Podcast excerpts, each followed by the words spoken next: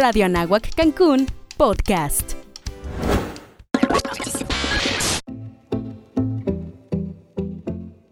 Somos Cancún. Viaja en el tiempo y aprende sobre la creación de esta hermosa ciudad a través de 50 años de historia. Escucha relatos, anécdotas y experiencias de sus fundadores.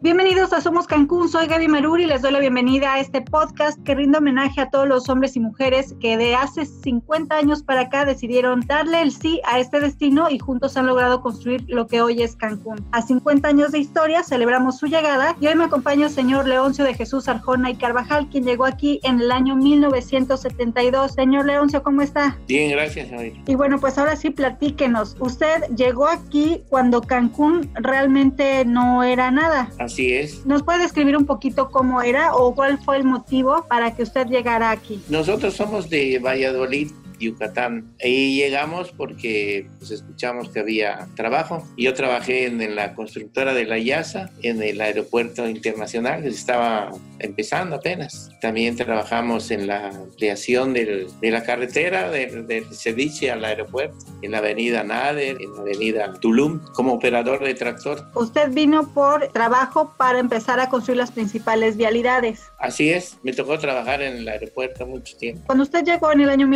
1972, ¿ya existía la aeropista de la avenida Cabá? Había una aeropista, una aeropista exactamente que nomás aterrizaban avionetas. Hay una réplica de la torre de control en esta época. Esa réplica es justamente la que hoy se ubica en el distribuidor vial, que era de madera. Es correcto. Y así es Así igualita es. a la que había en aquel entonces. Así es. Cuando usted llega aquí en 1972, ¿ya vino con familia o usted llegó primero y después se los trajo? Después me los traje como un, unos seis meses después.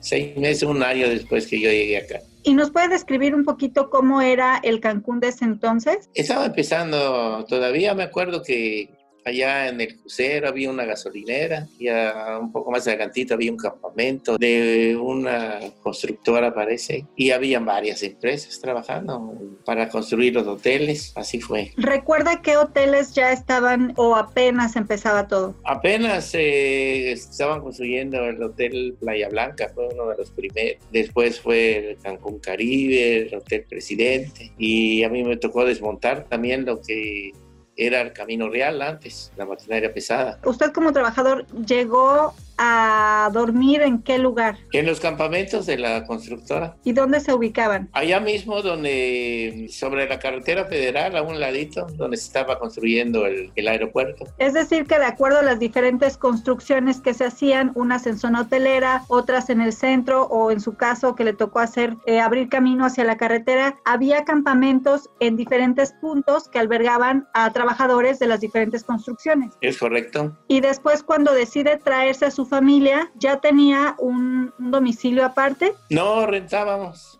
A principio rentábamos, ya más adelante conseguimos un terrenito. Esto fue en 1972, hace 48 años prácticamente, porque estamos a mediados de 2020. Así es. Cuando usted llegó en aquel entonces, ¿imaginaba que ya iba a quedarse a vivir de aquí en adelante? Pues sí, porque había mucho auge de trabajo. Y respecto a la naturaleza, también tenían oportunidad de disfrutar en las playas de Cancún, eh, no sé, las diferentes actividades que pudiera ofrecer, que no, no imagino cuáles eran, porque pues no había nada, todo iba empezando. Platíquenos un poquito cómo se entretenían. Pues en las playas, los domingos, pues ya se imagina, estaba libre todo. Ahí escogía el lugar, cualquier lugar, estaba muy bonito. Me han contado que el Cancún de aquel entonces era completamente distinto al que tenemos hoy porque la zona hotelera era un área de cocotales y eran completamente distintos a los que tenemos ahora porque en 1980, si no mal recuerdo, Fonatur tuvo que literalmente quitar esas palmeras y sembrar unas nuevas. Sí, así pasó, definitivamente. Sí, me acuerdo que hubo cambios en las palmeras. Y entonces, ¿a usted le tocó trabajar solo de este lado de la ciudad o también le tocó trabajar en zona hotelera? También me tocó trabajar en la zona hotelera. ¿Y ahí qué hacía? ¿Qué le tocó hacer? Igual con la maquinaria, rentaba la maquinaria para desmontar los terrenos para hacer los hoteles. También tuve oportunidad de platicar con el arquitecto Ricardo Lujambio y eh, me contaba que pues tuvieron que rellenar algunos lugares trayendo arena de otros sitios. ¿A usted le tocó estos movimientos? Eh, no, de hecho, acá en, el- En el camino que va aquí a, hasta Puerto Morelos había bancos de material, de ahí se extraía el material para la zona hotelera. Este, el arquitecto Luján es mi amigo. ¿Cómo era trabajar con él? Bien, trabajamos bien. Yo sí, yo trabajé con él también. Este, él, reconstructora y porque ya después de que me, de salí de, de operador de tractor y ya me metí a, al transporte, transporte de materiales de construcción con el sindicato de la CROM en camioncito de tres toneladas. O sea, los diferentes constructores pagaban el servicio para que Así ustedes es. les transportaran el material. Así es, correcto. Y entonces le tocó la zona de Sascadera. Sí, ahí, ahí, ahí compramos material, materiales para surtir en las obras. Y cuando se trajo a su familia, ¿cuántos integrantes eran y qué tanto ha crecido su familia ahora? Éramos cuatro y después se completaron seis. Eh, mi esposa, yo y mis cuatro hijos. O sea que llegó aquí con dos y después Así es. nacieron otros dos. Así es. ¿Y cómo le hicieron con el tema de la educación, de la escuela? ¿Ya había escuela para los niños o tuvieron que esperar? Sí, este, poco a poco ya este, la- en la escuela, ¿cómo se llama? Margarita Maza, ahí estudiaba. Está en la avenida Yashila. Es la que era en la mañana Bonfil y, eh, por la tarde Margarita Maza, Sí, Margarita Maza. que es la escuela que está en las Palapas, ¿no? Exacto, cerca de las palabras. ¿Y usted qué siente al saber que ya han pasado prácticamente 50 años desde que inició todo este proyecto de Cancún y saberse uno de los hombres pieza clave para el desarrollo de este destino? Pues me siento bien, me siento orgulloso, contento. ¿Y sabe que está formando parte de la historia? Claro que sí, así es. Cuando llegó no había luz, seguramente, o no sé, no había agua. ¿Cómo, cómo fue este proceso de acondicionamiento de la ciudad y de padecer algunas carencias básicas? Pues este, lo fuimos, eh, pues cómo le diré, solucionando poco a poco. Ya, donde no había agua, pues con los pozos de, con las cubetas y las sogas, sacar agua del pozo. ¿Y la luz? Así era. La luz, pues no, también se hacía falta. ¿Y cuánto tiempo tuvo que pasar?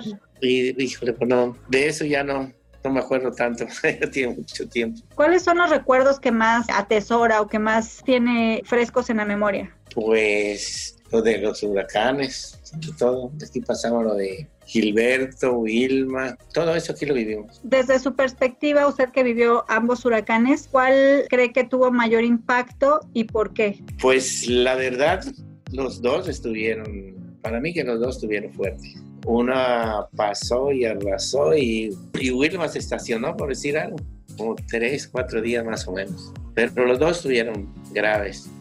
Las condiciones de Cancún en el año 1988, cuando pasó Gilberto, pues no eran tan seguras como nos dejó justamente el aprendizaje y para Vilma ya estábamos más preparados. ¿Cómo pasó el huracán Gilberto? ¿En dónde estaba? ¿Qué tanto daño hizo a la ciudad? Pues sí, sí, sí le afectó mucho. Sí le afectó mucho. Me han platicado que Gilberto no trajo tanta agua como Vilma y que era más incluso como arena, o sea que era como una especie de lluvia de arena y que sí hubo gran devastación porque la ciudad no estaba con suficiente infraestructura. Por otro lado, hay personas que indican que sienten que Gilberto fue más peligroso que Vilma.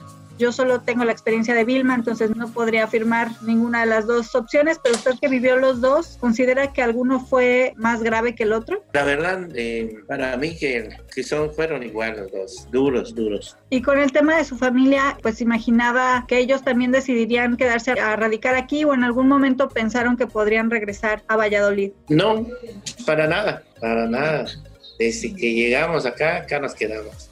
Y aquí planean ya quedarse todos en familia. Así es, todos vivimos acá. Y ahora platíqueme, ya tienen nietos y hasta bisnietos. Sí, ocho nietos y tres bisnietos. La mayoría cancunenses, Sí, salvo sus dos primeros hijos que nacieron en Yucatán. sí, todos son de, todos somos de Valladolid. O sea, menos los últimos dos hijos. No, o sea, los cuatro son de Valladolid. O sea, se trajo primero a dos y, y después, cuando su esposa estaba esperándolos, regresaban a Valladolid para tenerlos. Exactamente. Porque aquí no había servicio de Había salud. un solo médico, el que el doctor, me acuerdo muy bien que, me acuerdo de su apellido, el doctor Salatiel, tenía su consultorio ahí por el crucero. Y era el único médico para todo el pueblo. Así es. A diferencia de Isla Mujeres, por ejemplo, Isla Mujeres es un pueblo con mucha historia. Y sé también que el poblado de Puerto Juárez, con los pescadores, también ya existía, pero se consideraba como separado de Cancún. Así es. ¿A usted le tocó alguna experiencia con los pescadores? No, nada. ¿Qué experiencia me puede platicar? Algo que haya pasado con, con su familia, con sus hijos pequeños. No, pues todo, todo normal. Íbamos a, a pasear, a pasar los fines de semana, playa, todo. Normal, todo. Domingos, a, a misa, o sea. Y usted, eh, ya cuando me comenta que después rentó una casa y se trajo a su familia, ¿en dónde estaba ubicada esta casa? Aquí, más o menos por la Uxmal con Portillo. Es que trato de ubicar, por ejemplo, en 1972, qué tan crecido estaba Cancún, o si ya había vivienda, o todos eran campamentos, porque también me contaba el arquitecto Lujambio que Cancún era como, se le conocía como la isla de los hombres solteros. Ajá. ¿Y sí? Pues la mayor parte era, éramos puros trabajadores. Y había pocas mujeres en realidad, había, pero por decir algo, en, en los campamentos, los que preparaban la comida, ¿eh? pero la mayor parte eran puros trabajadores de las compañías constructoras. Ya había muchas compañías constructoras, estaba la Ballesteros, la FISA, la YASA, donde yo trabajé, la constructora Remedios, no bueno, muchas, muchas empresas, muchas co- compañías constructoras. Y las pocas mujeres que había ya eran también empleadas de estas constru- constructoras como secretarias y administrativas o eran las esposas de algunos trabajadores que ya se las habían traído para acá. Bueno, pues sí, yo pienso que eran puras empleadas de, de, de- de la constructora. En su experiencia, al ser hombres solos, en su caso pues ya estaba casado, pero primero usted se vino seis meses y seguramente tenía muchos compañeros solteros, ¿cómo se las arreglaban los hombres para temas de comida? Por, no, digo, no lo digo porque no supieran cocinar algo, sino porque al estar trabajando pues también quizás necesitaban un poco de ayuda para pues tener el alimento seguro. ¿Cómo le hacían con eso? En las, en las mismas constructoras tenían sus comedores y ahí, este, y ahí nos vendían la comida. ¿Desayuno, comida y cena? Así es. ¿Era parte del servicio en el campamento o en el lugar de trabajo? Sí, en el lugar de trabajo había el campamento y ahí estaban los comedores. O sea que era todo, todo junto. Así es. ¿Cuánto tiempo se dedicó a la construcción? Acá en Cancún, Ajá. cinco años acá. Ya luego me dediqué al, al transporte de materiales de construcción. ¿Y en ese trabajo cuánto tiempo más estuvo? Pues hasta ahorita, ¿Hasta la fecha? hasta la fecha, y también me dedico a la construcción de palapas. ¿Y desde cuándo se dedica a la construcción de palapas? Igual hace como 25, 30 años más o menos. ¿Cómo fue que aprendió? Porque digo, desconozco, pero desde mi punto de vista es un oficio nada fácil, tiene su chiste, ¿no? Sí, pues ya ves, sobre, sobre la marcha vamos a- aprendiendo. ¿Qué tipo de madera es la que se utiliza para una palapa segura? Una madera de la región, ¿Pero de algún árbol específico? pues eh, es, viene de, de varios, varios tipos de madera. Y la hoja con la que se, se hace literalmente la, el techo de la palapa, eh, tengo entendido que era hoja de guano. No, no, no se usa de, no usamos guano. Hay un, hay un material que le llaman zacate, pero lo traen de, de otro lado ahí.